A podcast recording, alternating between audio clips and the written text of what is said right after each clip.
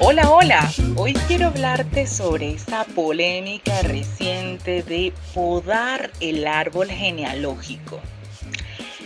Bueno, imagínate que caminas por la calle y de pronto te cortan un brazo o te cortan una pierna. ¿Podrías seguir caminando con normalidad? No, ¿verdad? Porque cada ser humano en su conjunto es un gran sistema que contiene 12 subsistemas. Al quedarte sin un brazo o una pierna, se afecta tu sistema óseo, se afecta tu sistema muscular y tu sistema circulatorio, con lo cual terminaría colapsado el resto de tu gran sistema humano. Entonces, ¿qué pasaría con un árbol genealógico al que le cortan algunas ramas o algunas hojas? El árbol genealógico constituye también un gran sistema que se vería impactado porque quedarían excluidas hojas y ramas que cumplen una función importante. El alemán Bert Hellinger definió tres órdenes del amor. Él hablaba de jerarquía, equilibrio y pertenencia. Cuando se incumple alguno de estos principios, se crea el desorden en el sistema familiar. Cuando cortas las ramas que no te gustan de tu árbol, se está violando el principio de pertenencia.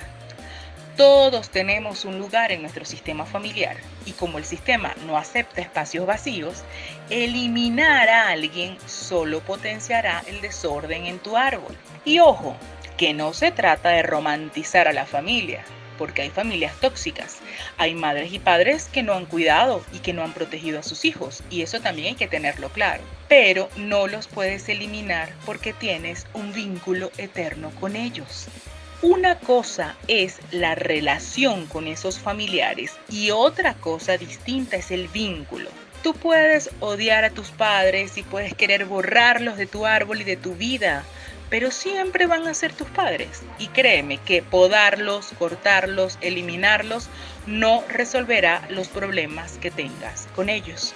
Incluso puedes cortar las ramas de tus hermanos, de los primos, de tus padres, de tus abuelos, y puedes irte de tu país, puedes irte al Polo Sur si quieres, pero esa exclusión se verá reflejada tarde o temprano en tu vida porque es parte de tu sombra, y en cualquier árbol familiar hay ladrones, hay asesinos, hay prostitutas, hay delincuentes, hay maltratadores, abusivos, perpetradores, víctimas, hay artistas, hay profesionales, hay de todo. No es mucho lo que puedas hacer por ellos, porque además cada quien cumplió su destino y su rol. Pero insisto, no es romantizar a la familia, sino comprender que hay una diferencia importante entre la relación con la familia y el vínculo que tengo con ella. Puedes llevarte muy mal con tus familiares, pero cortarlos y excluirlos realmente no resolverá el conflicto, solo lo extenderá y se repetirá más adelante. Ahora, tampoco se trata de llevarme bien con todos, porque seguramente tienes familiares que a pesar del vínculo te han maltratado, te han abusado, te han violentado, con lo cual simplemente allí no hay química ni hay relación posible.